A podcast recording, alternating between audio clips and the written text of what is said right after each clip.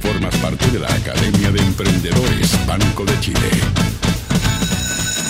Y ya comienza una nueva clase acá en la Academia de Emprendedores. En estos instantes, nuestro profesor Pablo González, el titular del curso Posicionamiento Web Orgánico, acá en la Academia de Emprendedores, ya debe estar en su vuelo entre Santiago y París rumbo a la ciudad donde vive desde hace un año debido a su trabajo.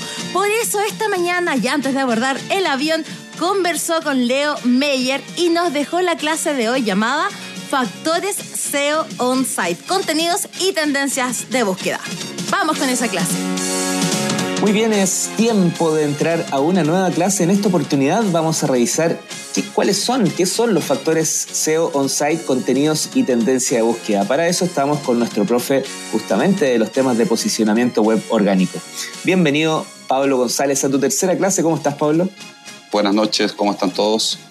Bien, pues súper bien, aquí estamos listos para comenzar esta tercera clase. Como yo comentaba, que esto de los factores SEO on-site, cuéntame un poquito porque de verdad no voy a perder. Sí, suena un poquito raro, pero es un poco más sencillo. Lo que vamos a ver es por qué los contenidos siguen siendo el rey eh, para el posicionamiento web. En las clases anteriores revisamos otros factores tratando de recapitular para que nuestra audiencia pueda recordar un poco lo que revisamos. Revisamos cuáles eran los estándares importantes. Hoy día vamos a ver contenidos de calidad y tendencias y en la próxima clase velocidad. No lo olviden. Bien, pues bueno, recordar que todas nuestras clases están en el canal Spotify de la Academia de Emprendedores. Oye, Pablo, eh, la típica pregunta que uno hace eh, eh, con esto de la inteligencia artificial, el avance, como que uno siente que Google sabe todo de mí, ¿es así o no? Google sabe mucho de, la, de los sitios web. de las personas muy probablemente clusteriza información en función de las tendencias de búsqueda, te clusteriza como usuario anónimo, por lo tanto, yo no estoy seguro que podamos decir que Google pueda identificar a una persona en particular y saber sus tendencias. ¿Mi sitio web, por ejemplo? bien, de tu sitio web, sí, efectivamente. De tu sitio web sabe muchas cosas. Toda el área pública de tu sitio web va a ser un área que el buscador va a estar constantemente rastreando. Ahora, ¿cómo puedes saber más o menos lo que sabe Google de tu sitio web? Eso es bien interesante. evidentemente hay varias herramientas que te ayudan a profundizar en esto, pero hay un par de trucos que les quiero enseñar que son bien útiles. Esto es, si ustedes van al navegador y escriben site dos puntos y el nombre de su dominio, lo voy a decir en español, site, S-I-T-E, dos puntos y el nombre de su dominio, lo que Google les entregará son los resultados de búsqueda que tiene respecto a su dominio y particularmente respecto a la parte pública. Eso es muy relevante. Google no puede indexar los contenidos que están detrás de una autenticación. ¿Vale? Eso nos va a dar un primer panorama de lo que Google conoce de sus sitios web. Si le colocan www o le sacan www, verán que el resultado es ligeramente distinto. ¿Por qué? Porque al colocarle el www lo que voy a decir la marca de mi empresa, mentalidadweb.com, lo que va a listar es todos los contenidos que están dentro del dominio www. Pero si lo hago sin el www, me va a listar todo lo que existe desde el dominio. Esa es una muy buena forma de poder ver cuántos contenidos indexados hay, cuáles son los títulos y descripciones que conoce mi sitio, si hay contenidos Word, PDF, etcétera, que incluso podrían ser privados y que están disponibles a todo el público. Eso como, como, como, un tip bien rápido es muy útil si a esto le suman algunos parámetros como eh, signos más, signos menos, comillas, etc. Evidentemente van a poder refinar la búsqueda mucho mejor para poder entender lo que el buscador sabe de ustedes. Oye, ¿y si no me gusta lo que encuentro, puedo hacer algo o, o tengo que aceptarlo nomás? Sí, efectivamente. Bueno, si no te gusta lo que encuentras, lo primero es sacarlo desde ahí. Sacarlo es porque está existiendo ahí desde documentos privados que hay veces que la gente sube a los sitios web hasta, no sé, fotografías, por ejemplo, que podrían haber fotografías familiares. Créeme que hay muchas veces los sitios web de empresas están llenos de fotografías familiares de, de alguien que maneja el sitio. Entonces sí, efectivamente es un buen indicador para ir y eliminarlo, para que el rastreador no lo siga, o hay unas técnicas más avanzadas para poder bloquear ese. Y, y si vamos a la mirada más positiva, te di la negativa, pero la positiva es que quisiera yo orientar mis contenidos y a la vez también eh, entender qué es lo que están buscando los, los usuarios. ¿Qué, ¿Qué recomiendas ahí? Claro, perfecto. Para orientar los contenidos, lo primero es poder hacer un rastreo de cuál es el lenguaje comercial que se está utilizando en la empresa. Habitualmente diremos que ese lenguaje comercial o esas palabras comerciales que se usan para llegar a los potenciales clientes son la primera semilla de nuestras palabras claves, porque asumimos que quien recibe el mensaje entiende esta, la terminología que utilizo yo en mi empresa. Pero yendo un poquito más al fondo de tu pregunta, como para poder saber un poco las tendencias que están. Pongamos un ejemplo. Mira, supongamos que yo vendo parlantes, parlantes de audio, para escuchar los Doors a todo volumen. Eh, y, pero, pero ya hay una pequeña distinción que, existe, que es que existe la, parlante, la, perdón, la palabra parlantes y la palabra altavoces. Por lo tanto, una muy buena forma de poder saber cuáles son esas combinatorias de palabras alrededor de las palabras que yo utilizo es ir nuevamente al buscador y comenzar a escribir parlantes lentamente sin hacer enter, tú te vas a dar cuenta que el buscador te da sugerencias.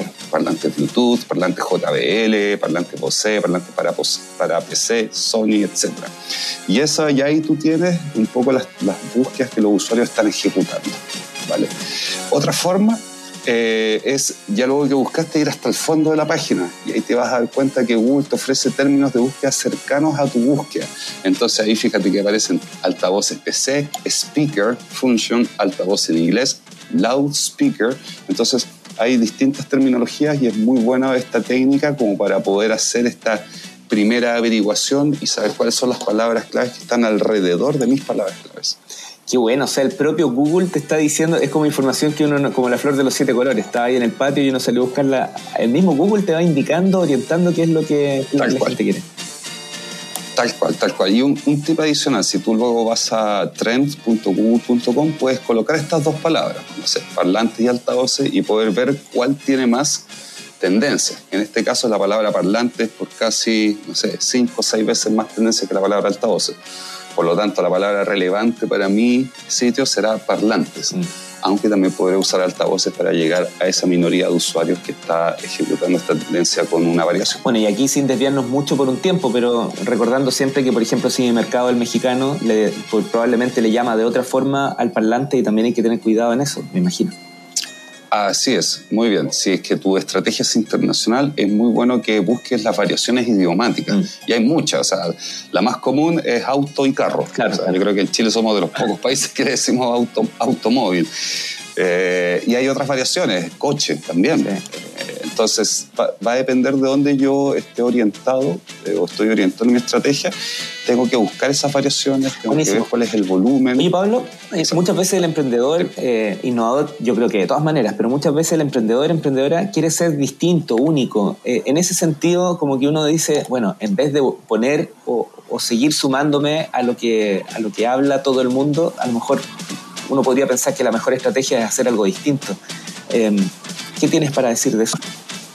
Sí, efectivamente. Eh, como el objetivo en este caso es posicionar nuestro sitio web, ¿vale? Eh, es decir, en el buscador, eh, es muy importante que usemos contenido único. ¿Qué quiere decir contenido único? Que yo redacte mis propios contenidos. Mm. Eso es fundamental porque el buscador está, está comparando constantemente los sitios web y si ve dos sitios web con los mismos contenidos, va a tener que elegir a uno por sobre el otro. No, Google no posiciona dos sitios web que tienen el mismo contenido.